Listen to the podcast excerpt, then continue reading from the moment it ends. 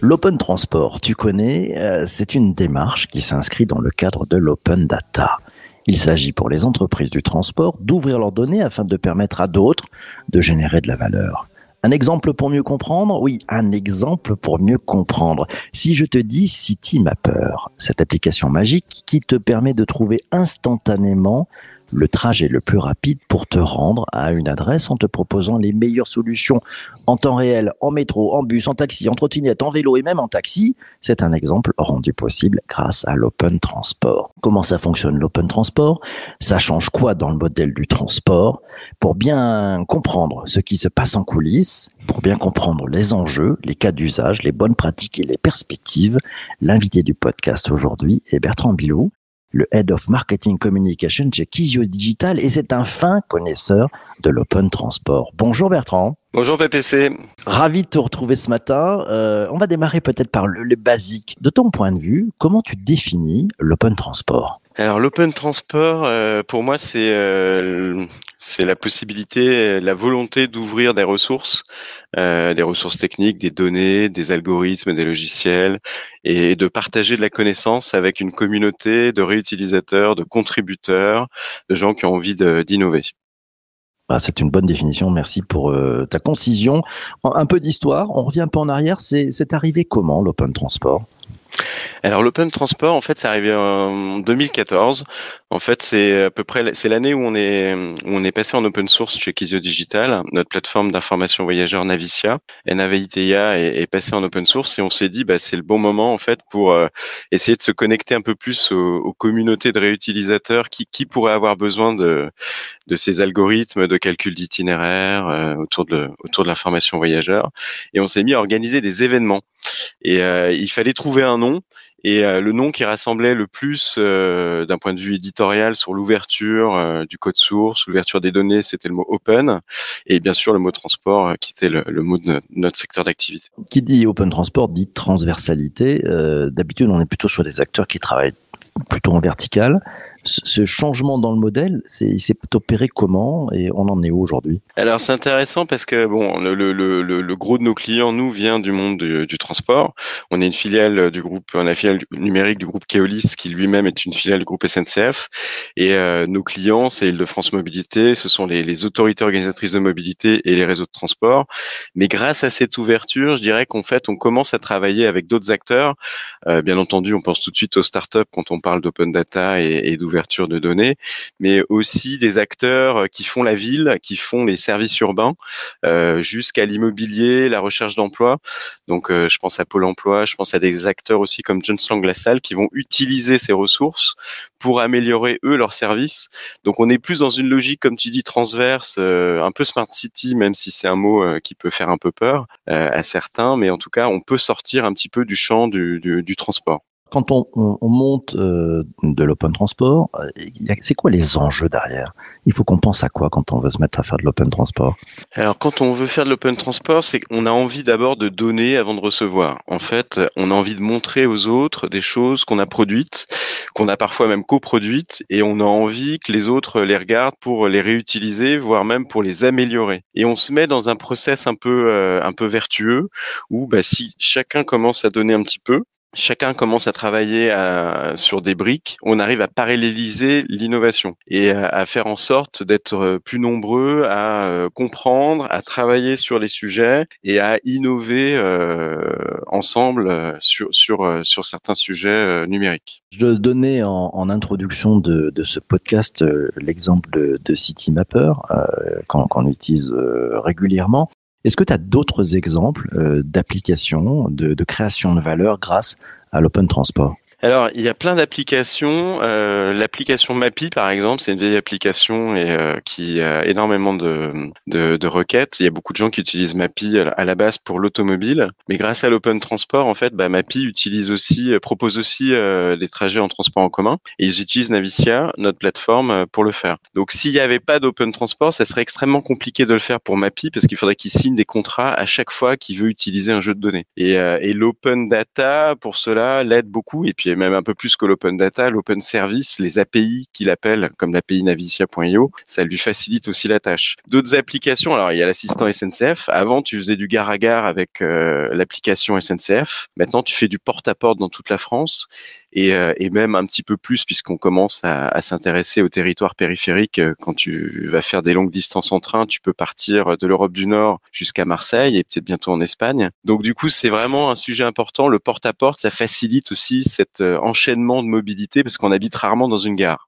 Et après, on pense à plein d'applications dans le transport. Il y a des chatbots euh, qui utilisent Facebook Messenger, qui utilisent WhatsApp, WeChat pour les Chinois. Euh, donc, il y a beaucoup de choses qui se passent sur des écrans euh, de téléphone ou des écrans gare, mais il y a aussi des choses avec des objets connectés. Il y a une start-up lyonnaise qui s'appelle GoSense, par exemple, qui fait une canne connectée pour les personnes malvoyantes. Leur produit s'appelle Rango, R-A-N-G-O. Et eux, ils utilisent les données Open Data et Navicia pour récupérer les horaires des prochains passages des bus quand la personne avec sa canne arrive à proximité d'un arrêt de bus. Donc tu vois, il y a plein de il y a plein d'usages possibles et tout se fait. Euh, il y a beaucoup d'applications, mais il y a aussi euh, il y a aussi d'autres euh, d'autres services numériques qui qui utilisent ces, ces ressources ouvertes. Allez, on prend une question, c'est la question de Lionel.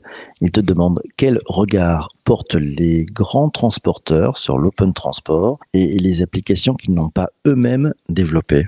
Alors c'est une excellente question, euh, Lionel. C'est difficile à dire parce que euh, les, choses évoluent quand même, euh, mais c'est sûr qu'il y a une volonté de, contrôle qui est forte, mais je dirais de la part d'une grande entreprise, d'un grand acteur, qu'il soit public ou privé d'ailleurs, cette idée de vouloir contrôler les usages et d'être le premier à le faire et de montrer qu'on est leader et qu'on est les plus forts, ça va un peu dans la, la culture impérialiste, j'ai envie de dire, euh, euh, parfois des, des, grands groupes. Euh, ce qui est intéressant de comprendre, c'est ce que moi j'appelle le lâcher prise. le lâcher prise, on en parle beaucoup en, psychologie, c'est d'accepter en fait que les autres sont capables de faire aussi bien, voire mieux, et parfois avoir des idées qu'on n'a pas eues, ou au moins avoir le, le, temps et l'argent pour transformer des idées qu'on aurait peut-être eues mais qu'on n'avait pas le temps de faire ou pas les moyens de faire. Et ce lâcher prise, c'est c'est la première étape en fait pour pour se lancer dans l'open transport.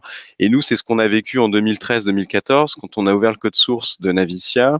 Les gens chez nous nous ont dit ah mais euh, vous, donnez accès à ce qu'on a de plus précieux au monde entier et du coup les gens vont euh, vont, vont, vont nous copier et vont euh, vont nous mettre à mal. Et en fait ça pas c'est pas du tout le cas. En fait ils peuvent l'utiliser mais ils nous aident à, à, développer Navicia, à améliorer Navicia. Mais ce lâcher prise il est il est pas évident en fait pour un humain euh, et pour un grand groupe avec euh, des actionnaires et avec euh, bah, une culture qui, qui, qui, qui va pas forcément dans ce sens-là, c'est, loin d'être évident. Pas toujours facile, hein, l'open innovation.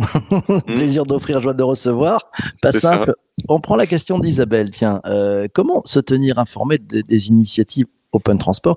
Est-ce qu'il y a un site qui centralise ces initiatives? Oui, il y a depuis 2015, il y a une initiative qui a été lancée par l'ADEME et par Gabriel Plassa, pour ne pas le citer, qui s'appelle la Fabrique des mobilités. Et l'idée de Gabriel en 2015, c'était vraiment de d'avoir une plateforme sur un site où il y a un blog, où il y a un partage de tout un tas de ressources qui existent. Donc c'est la fabrique des mobilités. Donc là-dessus, vous allez trouver euh, des, des, des, liens vers euh, des codes sources, vers des jeux de données, vers des projets d'innovation ouverte. Alors nous, on en fait bien entendu partie chez Kizio Digital et, euh, Navicia est sur la fabrique des mobilités. Et tous les événements, par exemple, que moi je vais organiser, donc les meet-up Open Transport, vous les retrouvez euh, documentés sur euh, une page euh, de la Fabrique des Mobilités, spéciale Meetup Open Transport. Et dedans, je vais mettre à chaque fois les, les quatre ou cinq interventions, les liens vers, vers les, présentations que je, que je partage sur Internet. Et puis parfois les vidéos, des replays, puisqu'on en a fait pas mal à distance suite au confinement en fait. Question de Valérie. Quelles sont les données qu'on trouve sur Navicia et quels acteurs, quels outils alimentent Navicia? Alors les données qu'on va trouver sur Navicia, c'est des données euh, d'information voyageurs. Donc l'information voyageur, c'est les horaires, euh, c'est les points euh, de d'arrêt des transports, donc les stations, les gares, les arrêts de bus, enfin vraiment tout ce qui sert à, à, mettre sur une carte pour pour se déplacer. Et puis bien entendu aussi les adresses. J'en ai parlé un petit peu tout à l'heure. Donc euh, je pars de chez moi, je vais à l'école de design de Nantes. C'est quoi le chemin? Donc tous ces points-là sont renseignés dans Navicia. On utilise OpenStreetMap euh, pour tout ce qui est point d'intérêt, adresse. Euh, on utilise aussi parfois on peut utiliser aussi des bases de données privées, mais on préfère jouer le jeu des communs et utiliser OSM pour ça. Et puis après, on va utiliser les données euh, qui sont maintenant euh, sur le point d'accès national français. Euh, donc c'est Transport Data Gouv, c'est le ministère des Transports qui gère ça. Et on travaille ensemble là-dessus d'ailleurs et c'est tous les euh, toutes les données open data euh, dans du transport en France. Après nous, on s'arrête pas là puisqu'on a des données euh, au niveau mondial dans Navicia. On a des données américaines en Europe, dans, dans, dans aux quatre coins du monde. Donc c'est c'est des données qu'on va récupérer sur des sites parce que nos réutilisateurs nous le demandent et nous nous nous envoient le lien ou parce que nous-mêmes on, on fait de la curation et on regarde on regarde tout ça de près. Donc c'est des données horaires, c'est peut être des perturbations puisque bien entendu le transport c'est aussi beaucoup le temps réel et euh, tout ce qui se passe. Euh, si vous prenez le transport au quotidien, vous, vous, vous savez de quoi je parle. Donc c'est aussi des données, euh, il y a des données statiques et il y a des données dynamiques mais c'est plutôt c'est plutôt ce genre de données qu'on va trouver. C'est pas des données, il n'y a pas de données personnelles, il n'y a pas de données de distribution. Euh, C'est-à-dire vous pouvez pas acheter des titres de transport en utilisant Navision. Tiens, prends question, celle de Lionel. Y a-t-il de nouvelles initiatives liées aux mobilités douces? Le bouchon de vélo à Bastille peut-il être bientôt partagé? Oui, c'est un sujet intéressant parce qu'effectivement, euh, la mobilité, ces notions de, flux de personnes qui prennent les transports à des heures, à des pics, on va le retrouver sur toutes les mobilités et euh, les bouchons en vélo euh, et même à pied, hein, selon les axes et les heures que vous utilisez ou, vous marchez, on a de, de, plus en plus de. Hum, alors, il y a des capteurs et des entreprises euh, qui, qui posent des capteurs euh, sur la chaussée. Euh, ça peut être des, des, caméras qui filment aussi. Et puis, vous avez euh, des petits euh, des petits acteurs comme Telram ou Open Source Cam qui sont des petites caméras open source fait avec de l'Arduino, du Raspberry Pi, voilà, des, des, des, petites choses. Ça vous coûte pas cher. Et ça, vous pouvez le poser n'importe où. Et ça vient bah, ça vient filmer des gens qui passent endroit et ça vient comptabiliser et ça peut même vous dire si les gens sont à pied, si les gens sont en vélo, si les gens sont en voiture. Et donc tout ça, il y a, y a beaucoup de choses qui se font en Belgique, en Europe du Nord, en Belgique notamment. Telram, je crois que c'est une boîte belge, c'est une start-up belge. Et, euh, et, donc oui, il y a, y a, des initiatives qui se font. Et l'objectif, effectivement, c'est toujours de, de, lisser ces pointes. Euh, c'est comme l'énergie, c'est comme plein de choses en fait. Euh, parfois, quand on part 10-15 minutes plus tôt ou plus tard, bon, on s'évite tout un tas de complications, de risques d'accidents et, et d'encombrement sur la route. Allez, question de Virginie, elle est sur YouTube, elle te demande qui est responsable des données utilisées avec l'open data en tant qu'usager de transport? Comment je sais que mes données sont utilisées par une start-up ou, ou autre? Alors les données qui sont les données dont je parlais qui sont en open data, ce ne sont pas les données des utilisateurs. Ça pourrait, par exemple, euh, si on, on, a les données de ce que j'appelle les données de requête d'itinéraire, c'est à chaque fois que vous allez taper un itinéraire sur une application, qui utilisent Navicia. Euh, il y en a plein. Je vous ai cité l'assistant SNCF, MAPI, mais il y en a plein d'autres. Île-de-France Mobilité, le Citral à Lyon, donc c'est TCL. Donc dans plein de villes de France, c'est le cas. Donc toutes ces données, nous, on les enregistre sur nos serveurs. C'est des données anonymisées. C'est des données d'origine-destination. Elles ont beaucoup de valeur parce qu'elles elles, elles expliquent un territoire. Euh, elles expliquent comment les gens se déplacent sur un territoire en, en temps donné. Ça peut permettre de faire du prédictif. Ça peut permettre d'améliorer l'offre de transport, tout un tas de services. Ce sont des données données euh, qu'on met pas en open data pour le moment, bah, c'est des gros volumes et puis c'est 8 milliards de requêtes par an hein, sur Navicia, donc ça, ça, commence à faire. Il y a toujours la crainte que ces données puissent être euh, peut-être désanonymisées par euh, par quelqu'un de très fort en informatique, un data scientist. Donc ces données-là, euh, j'ai envie de dire, elles sont sur des serveurs, on n'y touche quasiment pas malheureusement parce qu'il y aurait plein de choses à faire avec, mais on va être amené à y toucher pour euh, Île-de-France Mobilité, pour les acteurs publics principalement, pour essayer de faire euh, de l'analyse de données pour améliorer les services, on va dire. Euh, les données de l'open qui sont en open data, en fait, c'est euh, Transport DataGouv euh, qui les récupère et qui les, qui les collecte auprès des, des producteurs de données. Donc ça peut être des autorités organisatrices, donc des acteurs publics, ça peut être des réseaux de transport. Et donc du coup, c'est lui euh, qui, qui, est plus ou moins responsable de ces données. Il peut y avoir des erreurs, c'est-à-dire qu'il peut y avoir un, un, arrêt de bus qui est mal géolocalisé, par exemple, ça, ça arrive, ou une station où le x, y sont inversés, donc la, la, la latitude et longitude. Mais ça n'a pas un... Alors déjà, ça, ça, a un impact, mais mais c'est mais il n'y a pas mort d'homme, j'ai envie de dire. On manipule pas des données euh, des données très sensibles et euh, normalement on n'est pas amené à manipuler des données euh, d'utilisateurs. Après, en principe, les gens qui utilisent les données, ils doivent euh, citer la source. Donc CityMapper, il doit dire quelles données il utilise. Euh, c'est pas toujours le cas. Parfois, il faut, il faut tirer les oreilles et leur dire de le faire. Un peu de perspective, un peu de prospective. Tiens, c'est, je vais rebondir sur la question d'Isabelle. Elle nous parle du forfait mobilité durable. Vous savez, le fameux FMD. Euh, et le FMD et le crédit mobilité vont-ils motiver les entreprises à prendre part à cet open transport, au-delà des entreprises du transport? Bertrand euh, Oui, euh, ça c'est un, point important parce qu'en fait, euh, il y a besoin d'effets leviers sur la mobilité pour pour impulser des nouveaux usages en fait. Et la technologie, elle fait pas tout.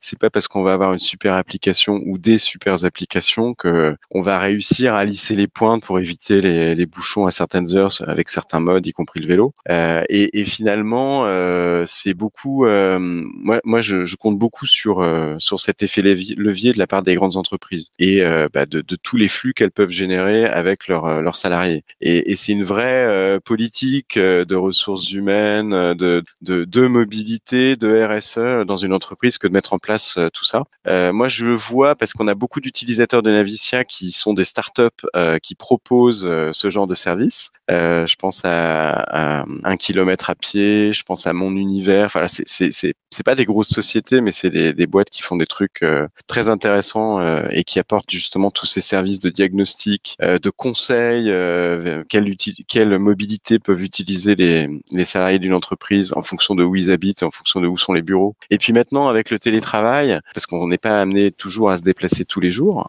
et ça c'est très bien. la démobilité c'est pas inintéressant. Donc ça, ça prend tout son sens, je trouve, dans le contexte depuis depuis deux ans. Question de Fabrice, quel modèle économique pour les producteurs de données peut-on envisager de rétribuer un particulier qui placerait un tel capteur vidéo sur son balcon, les capteurs dont tu nous parlais tout à l'heure Hmm, je dirais oui, parce qu'en fait, euh, moi je crois beaucoup euh, dans, dans, tout ce qui est euh, la puissance en fait des, des contributeurs. J'ai parlé d'OpenStreetMap tout à l'heure, euh, les communs, les, euh, les la, la, la, puissance collective, l'intelligence collective.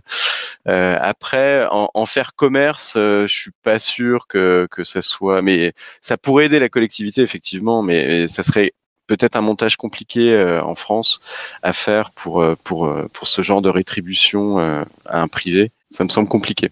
À, creuser peut-être probablement. Allez, encore deux questions. Euh, réponse, réponse, réponse, question longue, réponse courte. Sylvain nous dit y a-t-il des acteurs publics, éducation nationale ou privés qui type éducation nationale ou des acteurs privés qui utilisent les données pour fixer des heures d'embauche ou de début de cours? Ça existe ça déjà en cas d'usage? Ça existe, mais c'est encore assez rare. Et en tout cas, il y a une volonté de la part des opérateurs, que ce soit, euh, je pense à SNCF ou Keolis. Ça s'est fait euh, il y a quelques temps, euh, il y a quelques années à Rennes, donc avant le, les histoires de confinement et tout ça, avec le bureau des temps de la métropole de Rennes et Keolis Rennes. Ils ont décalé les horaires de, de certaines universités, de certains cours, pour justement éviter, lisser un petit peu les pointes sur Rennes. Donc ça se fait, mais c'est c'est pas facile à mettre en place euh, parce que bah voilà il, il, faut euh, il faut avoir les bons contacts mais c'est c'est de l'humain hein, c'est voilà c'est il faut se parler. Euh, mais mais c'est vraiment euh, c'est le nerf de la guerre effectivement. C'est c'est ce qu'il faut mettre en place et c'est c'est ce qui va se développer de plus en plus, je pense. Allez, question de, Lionel. Euh, on, va parler aussi de toutes ces nouvelles voitures ultra connectées. on pense notamment à la marque Tesla. Est-ce qu'elles partagent leurs données de mobilité? Non, euh, très bonne question, Lionel. C'est un de mes combats de, de, de sur l'open transport. En fait, en fait, moi, je le, le, transport, les transports publics ont fait le job. J'ai envie de dire, on, on, a ouvert énormément de données euh, avec l'aide des, des, producteurs, des opérateurs, des autorités organisatrices de mobilité et de transport DataGouv. J'en ai parlé euh, tout à l'heure. Mais sur l'automobile et qui est quand même, bah, si vous regardez le CAC 40, vous avez beaucoup d'acteurs du monde de l'automobile dans le CAC 40. Donc, on va dire que c'est quand même, on a deux, deux, deux constructeurs automobiles automobile français. On a la chance d'avoir Michelin, Valeo, Total, enfin voilà, tous ces acteurs-là, Vinci, euh, font partie du monde de la route et, euh, et ça pèse dans le dans le PIB et, euh, et c'est un secteur intéressant qui, qui est dans une une phase pas facile hein, parce que il faut qu'il y ait une transition vers l'électrique et puis peut-être moins de voitures vendues et d'autres usages de la voiture. Et l'ouverture des données de ces fameuses voitures connectées, elle est loin d'être, elle, elle se fait pas en fait. Personne, elle pourrait se faire de différentes façons parce qu'il y a des données embarquées parce qu'il y a des, des, des, téléphones aussi. Hein. Euh, euh je sais pas si mhm. vous utilisez IR. Euh, IR, euh, c'est c'est les constructeurs allemands qui l'ont acheté il y a quelques années à Nokia. Et euh, bah voilà, c'est du temps réel. Ça donne de l'information sur le sur le trafic. donc voilà, il y a il y a plein de choses qui pourraient se faire sur des capteurs sur la route. Enfin, il y a plein de données qui existent, mais il y a rien qui est ouvert et c'est une tannée pour pour y avoir accès en tout cas. De le de la fin, c'est le, le, commentaire de, de Virginie qui nous dit avec l'open data, le Mobility as a Service, le fameux MAS, prend encore plus de sens. Bravo, merci pour ce live. Merci Bertrand. Tu as gagné ton, ton ticket pour revenir, pour nous parler du MAS, du Mobility eh ben. as a Service, dans un prochain épisode. Hein. Merci Virginie. voilà, c'est cadeau. Merci à toi d'être venu, Bertrand. Merci à, vous tous d'avoir écouté jusqu'ici. Euh, si vous êtes sur les plateformes de balado, n'hésitez pas. Si vous êtes sur Apple Podcast, un 5 étoiles, un commentaire, ça fait un bien fou. Demain matin, on va parler ah, si on supprimait les irritants clients. Ça change changerait quoi dans le modèle? On va faire ça avec un garçon formidable. Il s'appelle Gabriel Dabichebel. Il est fondateur de 1 minute 30 et il est l'auteur de Customer Experience Redesign. L'expérience client remise à plat, ce sera en direct euh, à 7h30 sur LinkedIn, sur YouTube et sur Twitter. D'ici là, portez-vous bien et surtout, surtout, ne lâchez rien. Ciao ciao.